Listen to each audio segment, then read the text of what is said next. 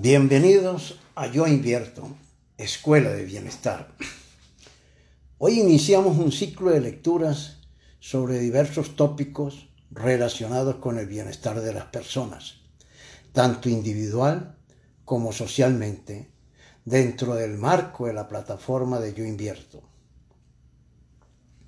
Yo Invierto ha creado cinco escuelas para desarrollar saberes que ayudan y orientan a las personas a canalizar sus vidas hacia una meta objetivo que es el bienestar. Cada escuela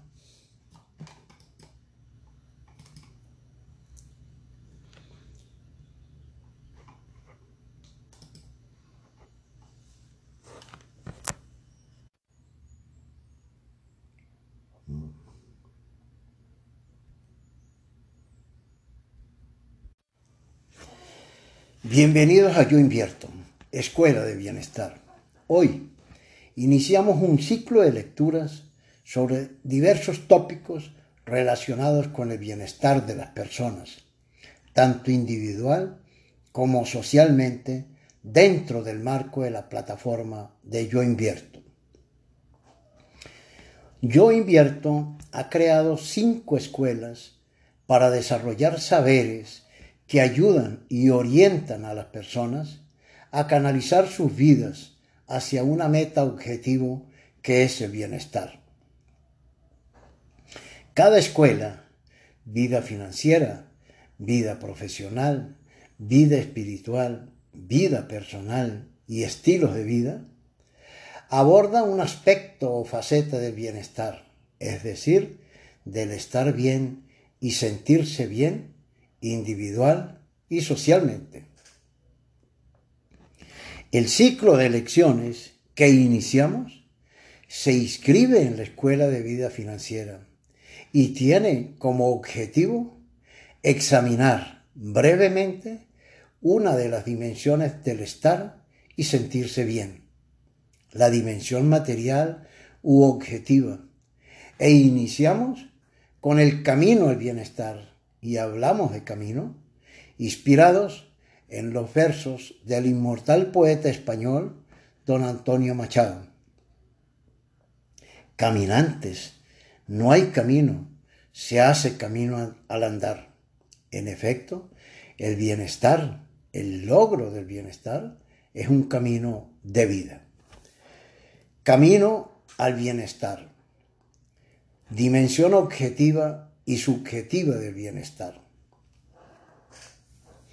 En el marco de la Escuela de Bienestar, creada por Yo Invierto, iniciamos un conjunto de lecciones breves sobre una de las dimensiones del bienestar individual y social, la dimensión material u objetiva, entendiendo por tal el estado situacional en el que se encuentra una persona o un colectivo de personas. Conocido dicho estado situacional, no empíricamente, sino mediante investigación científica, con lo cual es posible la construcción de indicadores e índices sintéticos que registran en el tiempo el comportamiento de una serie de variables consideradas fundamentales para definir el bienestar. Existen múltiples definiciones de bienestar que iremos dando a conocer en el desarrollo de las siguientes lecciones. Por ahora, nos interesa señalar que bienestar es sencillamente estar bien, sentirse bien, y el sentirse bien requiere de la otra dimensión del bienestar, la dimensión subjetiva o inmaterial, es decir, aquella que es valorativa, de difícil medición objetiva, pues ella responde a estados de ánimo temporales, momentáneos o permanentes, por cuanto refiere a actitudes, sentimientos, percepciones individuales que suelen identificarse con felicidad. Las dimensiones objetivas y subjetivas del bienestar se unen o fusionan para crear una síntesis cual y cuantitativa del bienestar, bajo concepción holística e integradora, lo que nos acerca a la noción del bienestar como meta objetivo del ser humano y de los procesos de crecimiento económico y social de los pueblos, del progreso material y del desarrollo integral. De ahí que el bienestar se convierta en el macroindicador que revela el desarrollo social y económico de los pueblos del mundo.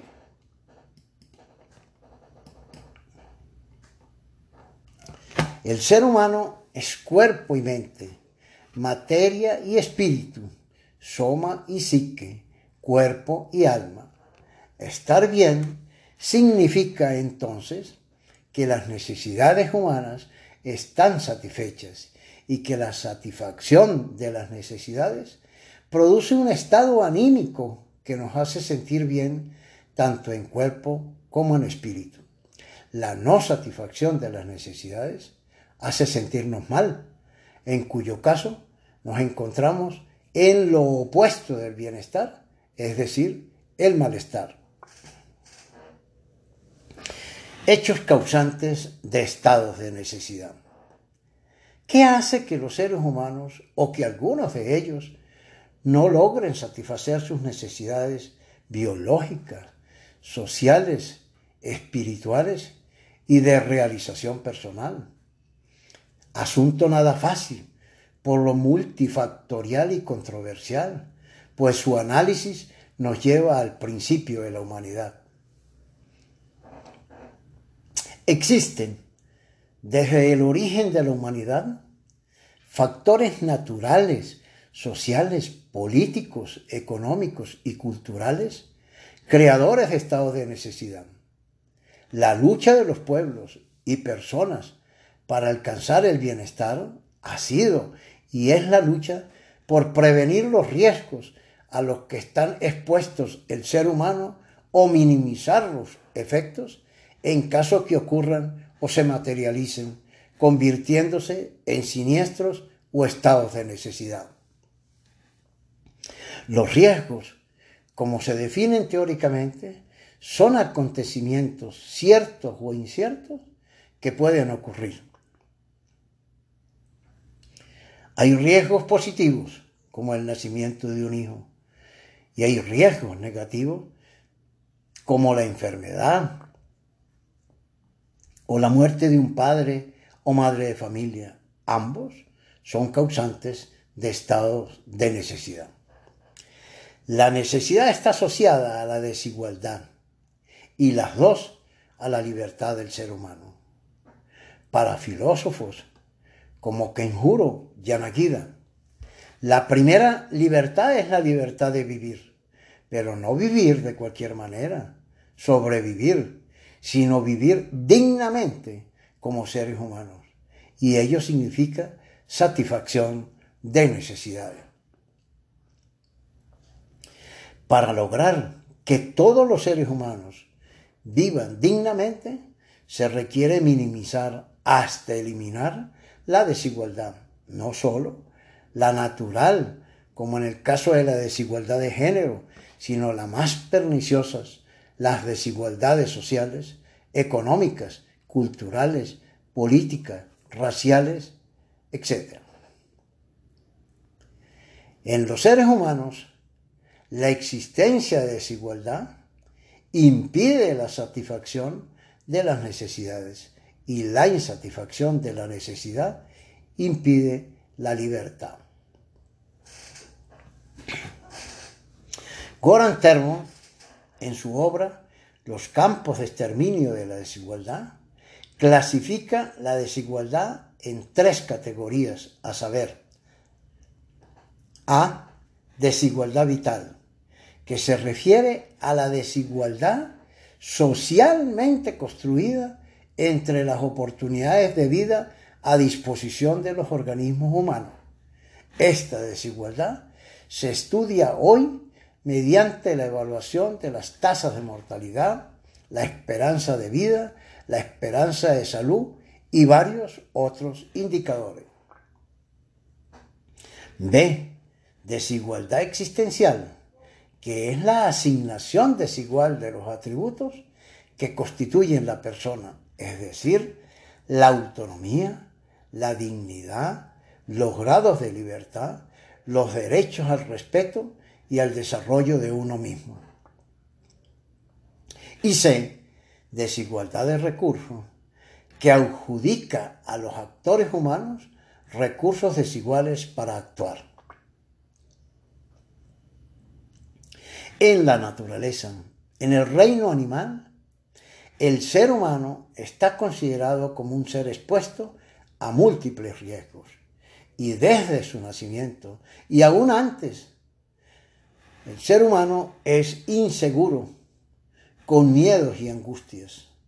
El ser humano necesita al nacer del cuidado de los adultos, por lo general la madre.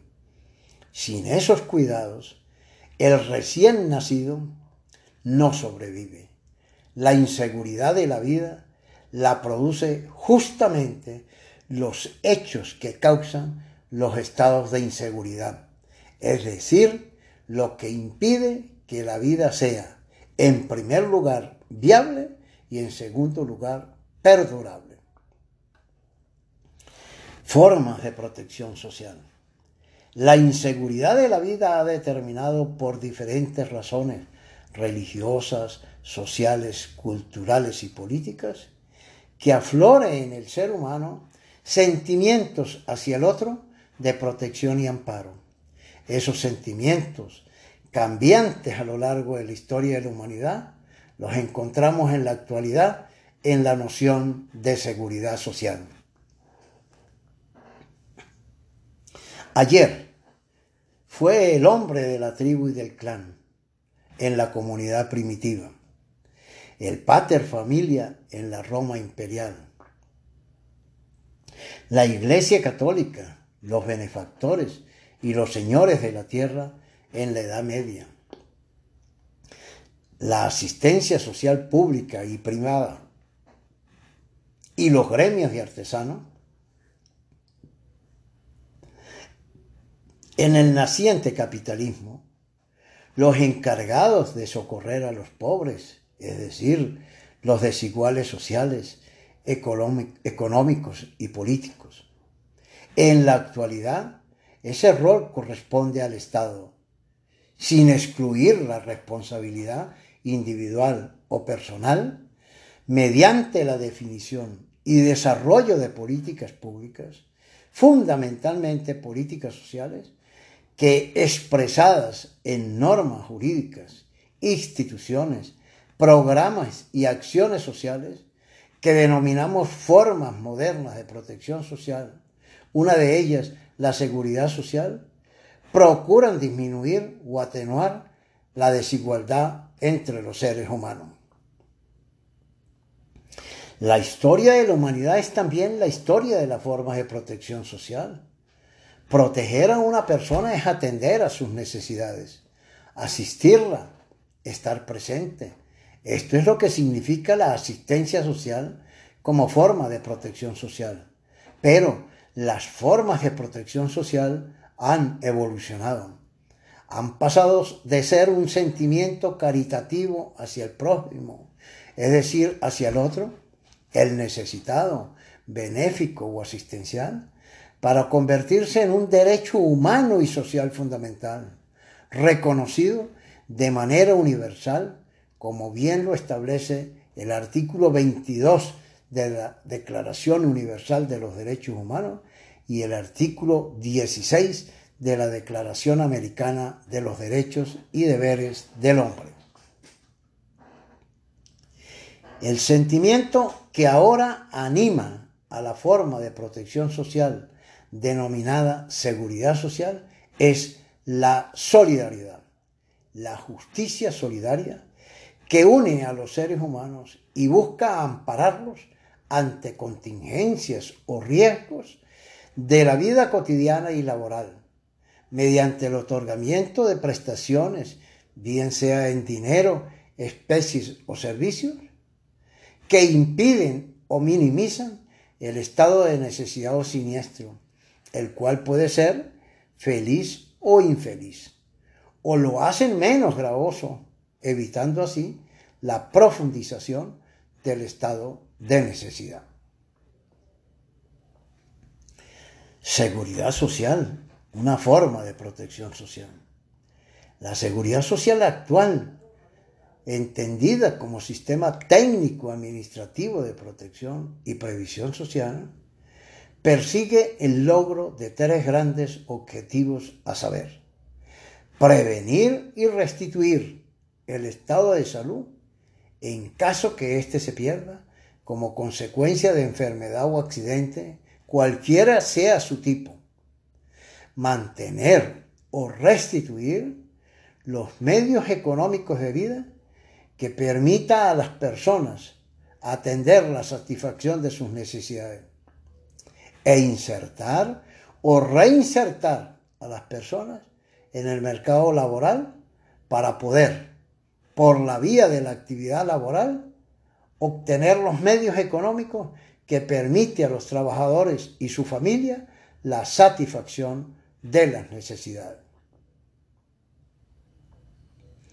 La seguridad social no ampara todos los estados de necesidad, ampara solo algunos de ellos, en especial los que impiden la obtención de medios personales de vida, tales como la enfermedad o accidente de cualquier naturaleza, la muerte del trabajador jefe del hogar, la discapacidad total y parcial para el trabajo, la vejez, la pérdida del empleo, el nacimiento de hijos y los gastos funerarios.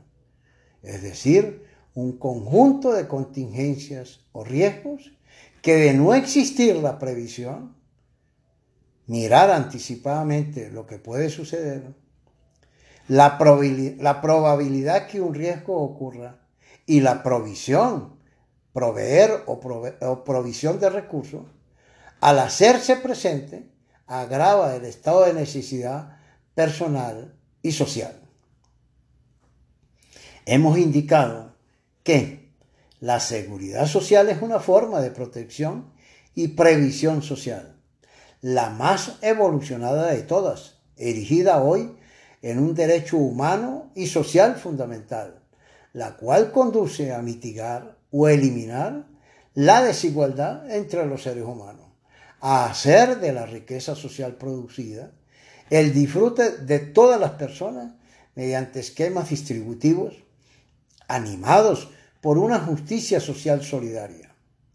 La práctica de esta solidaridad conlleva a la obtención por parte de las personas de mejoría en su calidad de vida y por consiguiente al logro de estadios importantes de bienestar. La seguridad social es, en consecuencia, una buena forma de invertir en ti. Invertir en seguridad social es una decisión, una buena forma de asegurar bienestar presente y futuro, de aminorar la incertidumbre y minimizar los riesgos a los que los seres humanos estamos expuestos en la vida.